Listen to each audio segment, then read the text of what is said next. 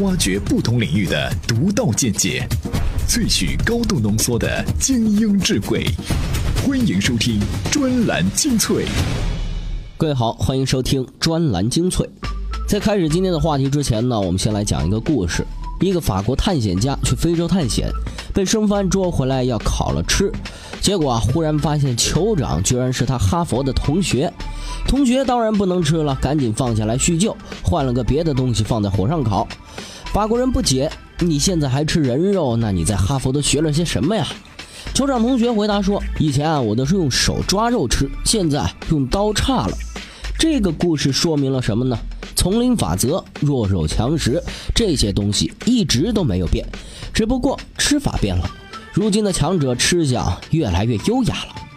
这个问题，社会达尔文主义里面呢也探讨过。自然界中的食物链确实是可以用来解释很多让人费解的社会现象。不过，有这些理论做基础，并不就意味着丛林法则一定是受到赞许和崇拜的。拿前几天闹得沸沸扬扬的恒大袭胸这个事情来说，舆论啊几乎是一边倒的口罚了恒大这个刚刚才被捧成了英雄的中国现代足球奠基者。今天啊，我们就用一整期的节目来聊一聊这个话题。专栏精粹今日话题：恒大凭什么失约？丛林法则会吃掉谁？为什么说是马云最难堪？在不讲契约的环境中，如何避免伤害？专栏精粹为独立思考的经营者服务。十一月二十一号，在恒大三年内第二次问鼎亚冠冠军之后，原本恒大的胸前广告啊，应该是赞助商东风日产的东风日产启辰 T 七零，结果却变成了恒大人寿。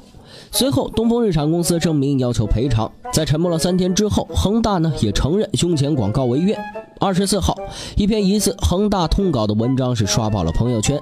有媒体人梳理了一下，这篇文章其实就表达了四个中心思想：一，你内部有问题，高层纷纷被调查；二，爷有钱，我毁约赔你钱即可，瞎逼叨叨没完没了，你烦不烦？三，你吵是因为你形象不好，想抱我大腿炒作。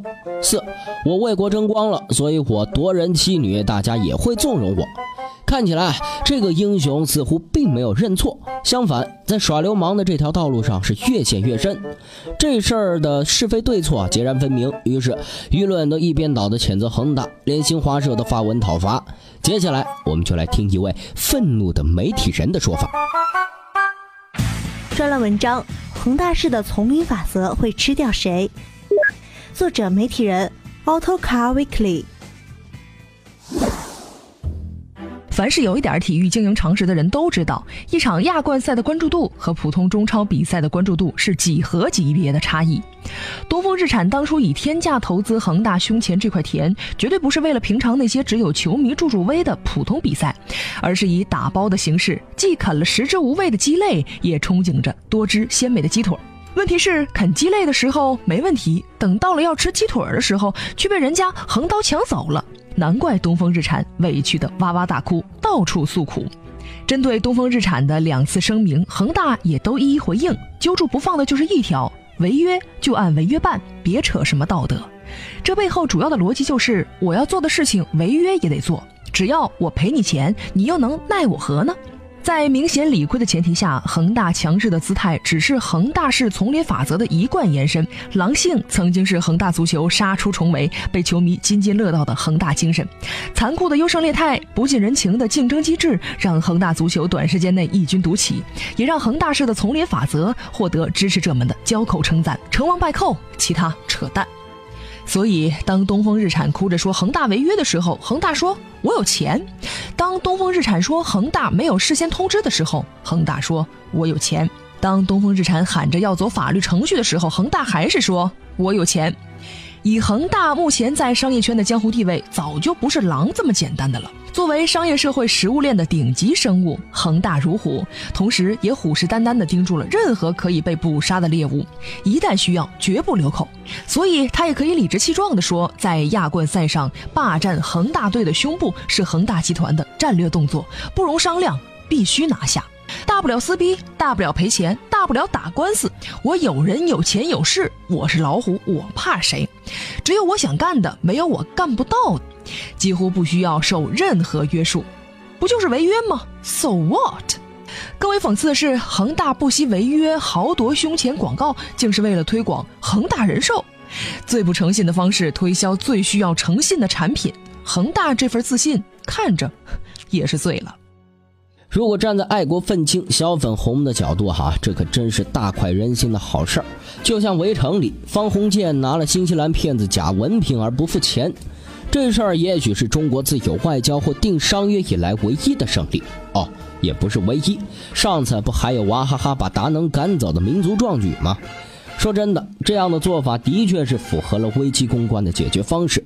估计啊，也只有在中国，作为金主出现、地位高高在上的赞助商会有东风日产的遭遇。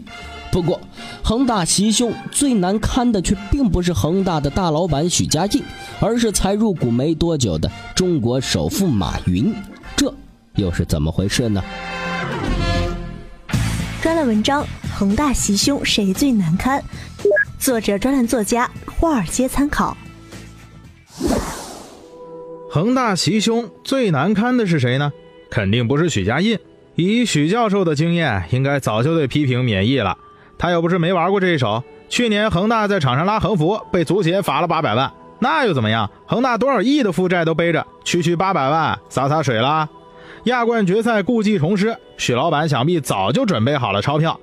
根据以往的报道，许老板在商场上纵横捭阖，在球场上横扫千军的利器之一，显然是敢于定价，给楼盘定价，给球员合同定价，给球赛胜利定价，给员工尊严定价。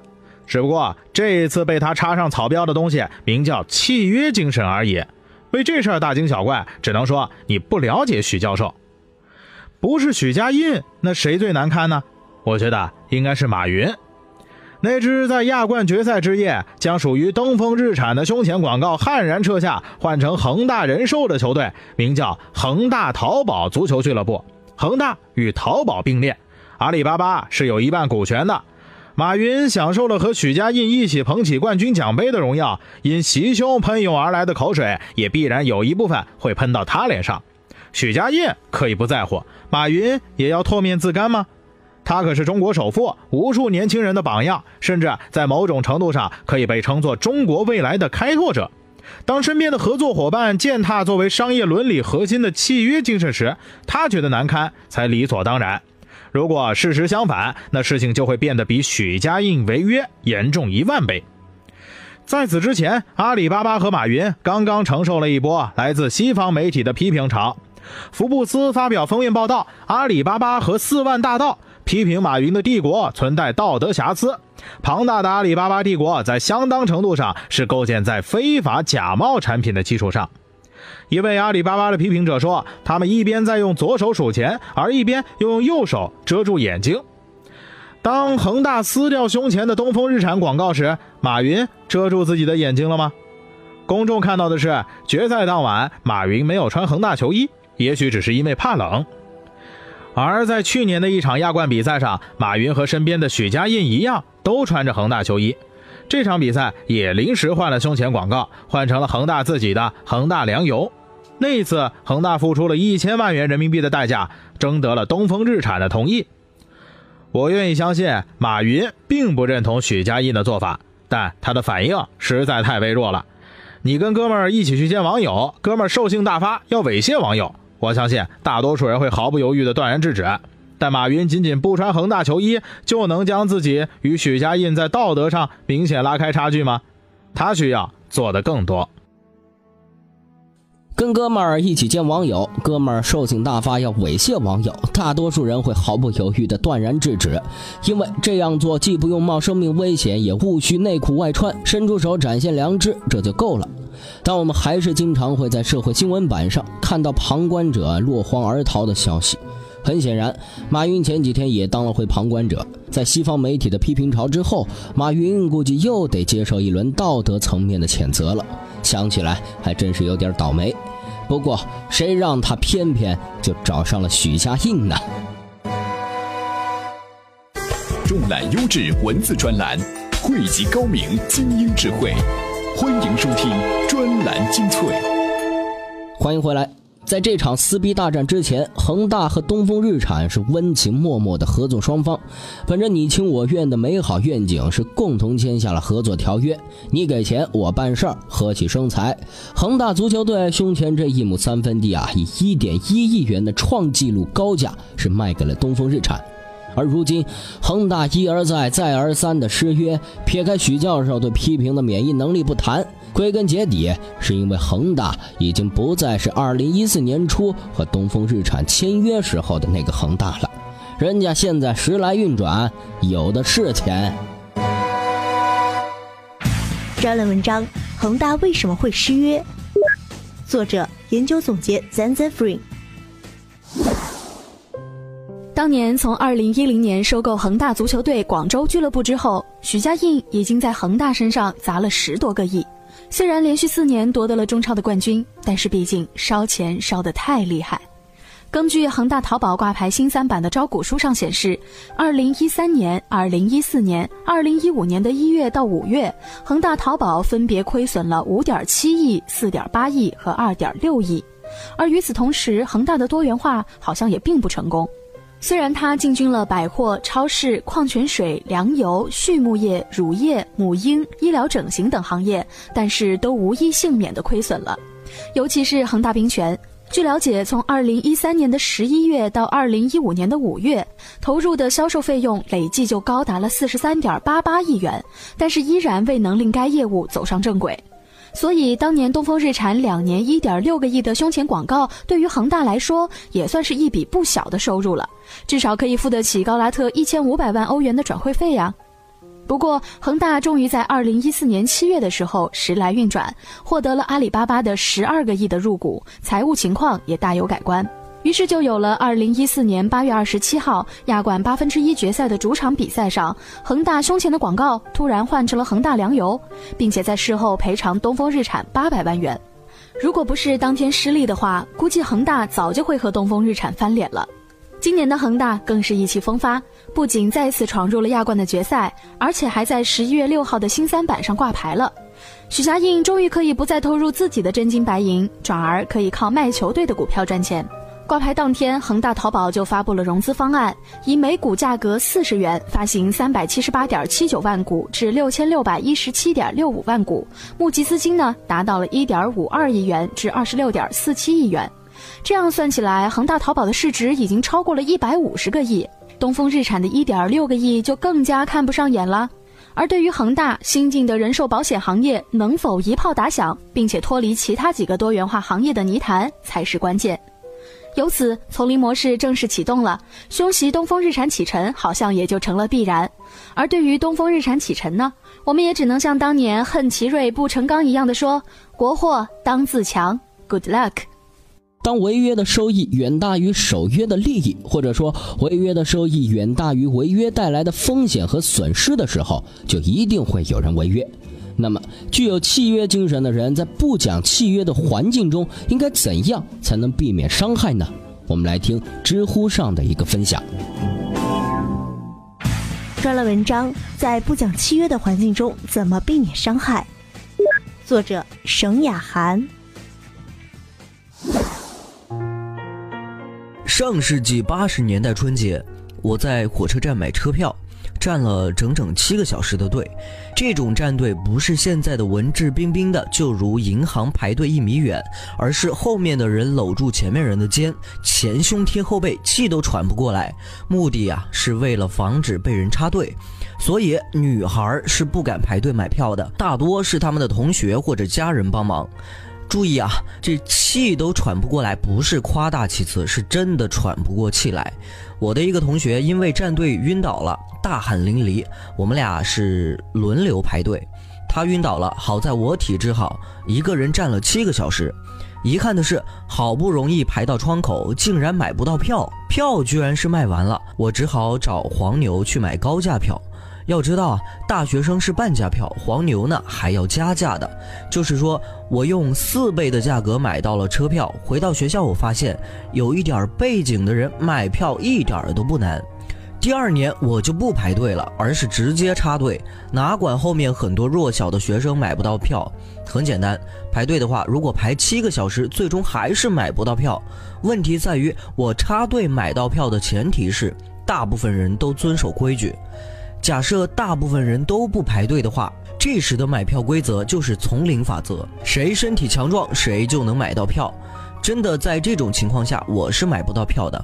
原因很简单，我比武大郎高不了多少，所以以后遇到这种情况，不到万不得已，我不会插队，因为我不希望自己成为丛林法则的牺牲品。但是不意味着永远不插队。当人人都在闯红灯的时候，我走天桥，就意味着比别人多付出了运行成本。那么，具有契约精神的人在不讲契约的环境中，怎样避免伤害呢？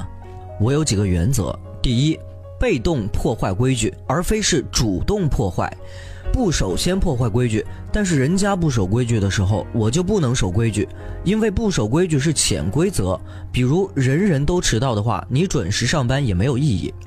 第二，如果我因为对方不守规矩而受害很严重，我一定不会纵容。就如青岛大虾事件的当事者，面对威胁，当时妥协，事后呢，尽自己所能来报复。第三，尽量不跟不守约的人发生经济来往，比如借钱，比如共餐，更谈不上交友了。跟这样的人交往会增加很多的交往成本。第四，尽量照顾弱小，至少不欺负弱小。人都是趋利避害的。当违约的收益远大于守约的利益，或者说违约的收益远大于违约带来的风险和损失的时候，一定有人违约。这个时候，公权的缺位本身就意味着对契约精神的伤害。如果这时候公权滥用的话，就是雪上加霜了。遗憾的是，公权不可能不缺位，也不可能不滥用。说到这里啊，我们大致已经能够看出问题所在了。中国有规则，也制定了一些秩序，但是这种所谓的秩序呢，并不一视同仁的适用于所有人。好了，今天的节目呢就是这样，感谢您的收听，也欢迎到我们的微信公众号“充电时间”来发表不同的见解。我们下期再见。随时随地，随心所欲，你的随身商学院。这里是充电时间。